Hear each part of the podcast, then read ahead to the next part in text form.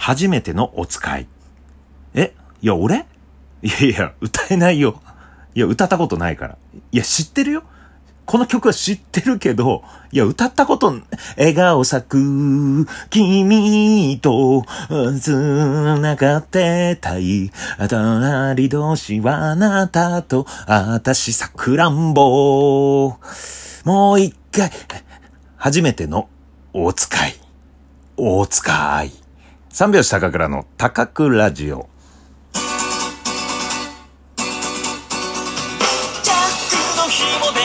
ご機嫌いかがでしょうか？お笑い芸人漫才師の三拍子高倉涼です。本日は第228回目の高倉ラジオの配信です。ラジオトークアプリでお聞きの方は画面下のハート、笑顔、ネギを連打、画面中央のフォローするをタップ、画面上の星マークをタップ、質問やギフトを送っていただければ、もう一回同じことをやります。はい。この番組はラジオトークをキーステーションに、ポッドキャスト、アマゾンミュージック3つのコンテンツから配信しております。そして今回の配信は、マスヤのパン大好きさんの提供でお送りいたします。マスヤのパン大好きさん、ありがとうございます。メッセージいただいております。えー、高倉さんも大好きなマスヤのパンですが、残念ながら2月28日で東京撤退することになりました。今日同心でそのことを知ったので急いで報告することにしました。私のマセヤのパンのおすすめはアンパンとベビーパンです。提供権があったので宣伝してみました。それではまた。ありがとうございます。えー、ちょっとですね、えー、北海道帯広出身、十勝地方の方以外はですね、わからない単語がね、えー、いくつか出てきたと思います。はい。まずね、マスヤパン。マスヤパンというのはですね、帯広にある老舗のめちゃくちゃ美味しいパン屋さんです。マスヤ。うん。めちゃくちゃ美味しいんですよ。で、えー、僕もね、北海道、地元の北海道帯広帰った時は必ず食べるというね、そのパンなんですが、まあ、十勝地方なんですけど、100%十勝の小麦を使って作ったパン。うん。僕はね、あの、ジンギスカンパンっていうのをね、まあ、2年前ぐらいかな、実家帰った時に食べて、それが忘れられない、うまさだったね。まあもちろんね、あの、あの、マスヤパン大好きさんがね、言う、アンパンとベイビーパンもね、とんでもなくうまいです。その地元のものをね、使ってね、作ってるんですよね。アンパンのあんとかもね。うん、絶対ね、十勝のあんなんですよね。いや、それがですよ。まあ、東京にあったんですよ。うん。えー、どこだろう、目黒と自由が丘。うん。まあ、2店舗ぐらいあったんですが、僕もね、このメッセージで初めて知りました。あの、2月28日にこのね、まあ、コロナの影響でちょっと撤退するっていうね、そういうことになって、てる。ですよね。いや、悲しいですよ。まあ、あの、僕はね、東京に住んでるんですけど、ちょっと行けてないというのもね、うん、またね、悲しく、いつか行こう、いつか行こうって思ってたら、こういうことになってしまったね。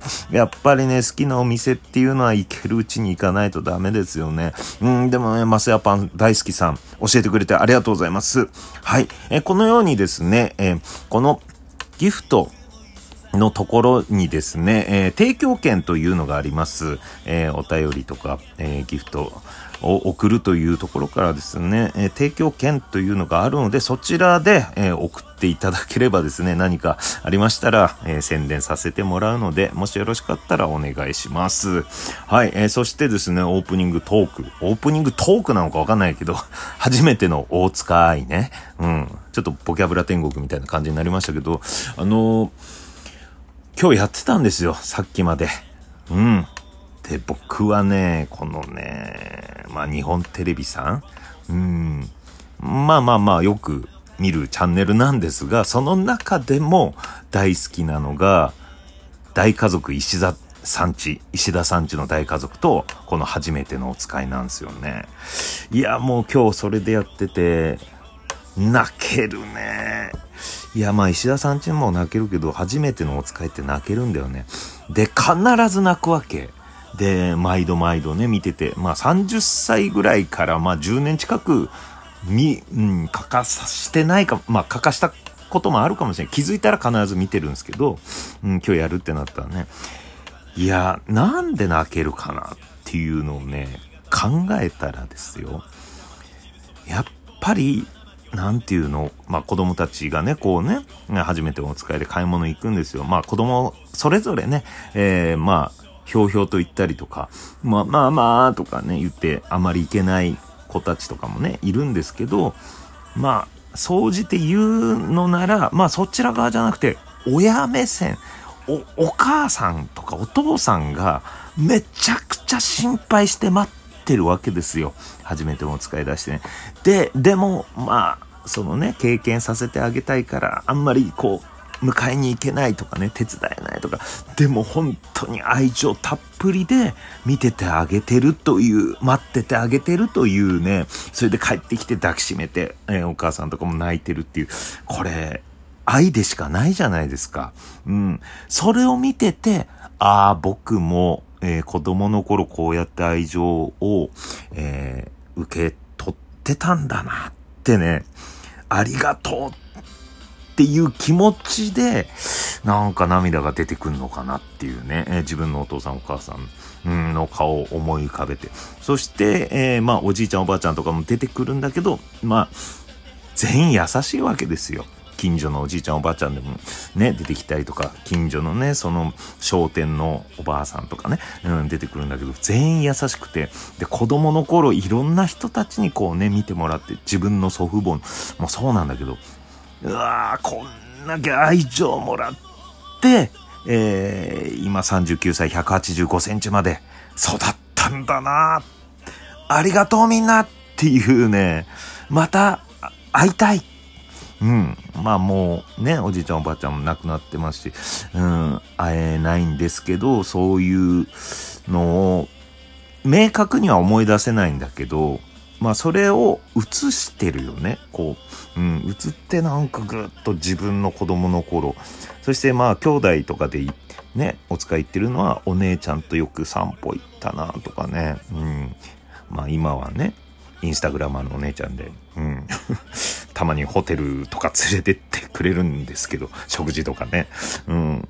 でもなんか、愛情という何かが見える。まあ自分には今ね、子供いないんですけど、まあまたね、あのー、子供がいる家庭で見る初めてのお使いは違ってたりするんだろうけど、まあ素敵なね、うん、番組だなっていつも思いますね。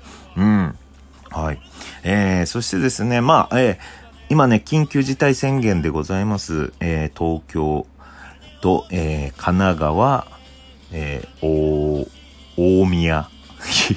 大宮じゃ埼玉ね。うん、大宮限定で、えー、言ってしまったけど、えー、東京、神奈川、埼玉、千葉ですね。1都3県。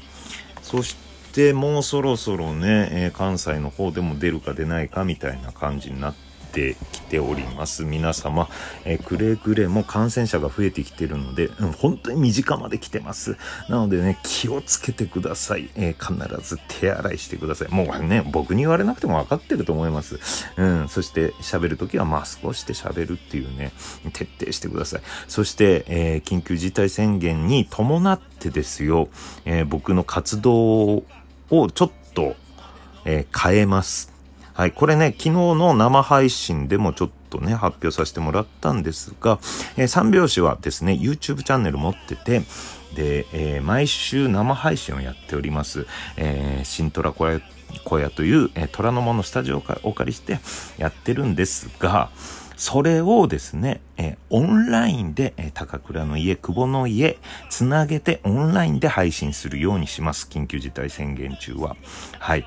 えー、なんでかというと、えー、まあ、相方でも、こうね、近くでの接触をなるべく避けようっていうね。うん。で、えー、そしてスタッフさんも、え、来られるので、で、なるべくこう集まるというのをやめようっていうね、え、そういうことでございます。はい。え、そしてですね、三拍子の、えー、漫才、お笑いライブの漫才は、えー、ちょっと控えようと、事務所とも、えー、一緒に話し合って、え、緊急事態宣言は、えー、三拍子のライブ、漫才のライブは控えますと。はい。オンラインのライブなどはやっていきたいと思います。はい。えー、まあなかなかね、漫才、もう最近ね、漫才師のね、仲間でも結構ね、うん、感染してる方がね、多いんですよ。まあ、オジオンズボンとか、ハマカーンとかね。うん、で、そういうね、話を聞いてたら、やっぱりこう、コンビでね、えー、やってて。で、相方がもしかかったら、その自分も濃厚接触者になって休まなきゃいけないとか。うん。で、まあ、ちょっと本当に慣れてきてしまったんですが、コロナで。うん、に、うん、で、アクリル板とかも取ってたりとか、うん、コンビは OK みたいなことになってるんですけど、今一度引き締めようということで、えー、週1の生マンデーというのはですね、えー、まあ、自宅からオンラインでやることにしました。はい。えそして、え昨日の生配信で、決めたことですね。このラジオトークに関してはですね、えー、まあ12分のこの配信も、えー、毎日したいなと思うんですが、緊急事態宣言中は毎朝6時半からラジオトーク生配信朝高くラジオをやることにしました。はい。えー、今朝も一回やっております。30人ぐらい来ていただきました。えー、6時半、えー、僕はですね、え寝ぼけた声で始めます。え布団の中、ガサゴソ言いながら始めます。皆さんも眠い目こすりながら布団の中で聞いていただいて、え僕は30分喋るんですが、それでもう徐々に目を覚ましていきましょう。それで30分経って、起きて、頑張って、今日も過ごしてくださいっていうので、えー、皆さんね、過ごしましょう。いや、僕もね、もう今日の配信でやって分かったんですけど、めちゃくちゃね、えー、いい一日過ごした。うん。7時には目覚めて、その後、まあ、味噌汁作ってね、あまあ、朝ごはん作って、お風呂入って部屋片付けて、で、朝ドラ見て、よし、家出よう。ちょっと喫茶店でネタ考えに行こうって言ったのが8時半ですからね。そっからの一日が長い。えー、なのでですね、明日、もしよければ6時半、高倉ラジオ生配信来てください。それでは今日はここまで。バイバーイ。また明日。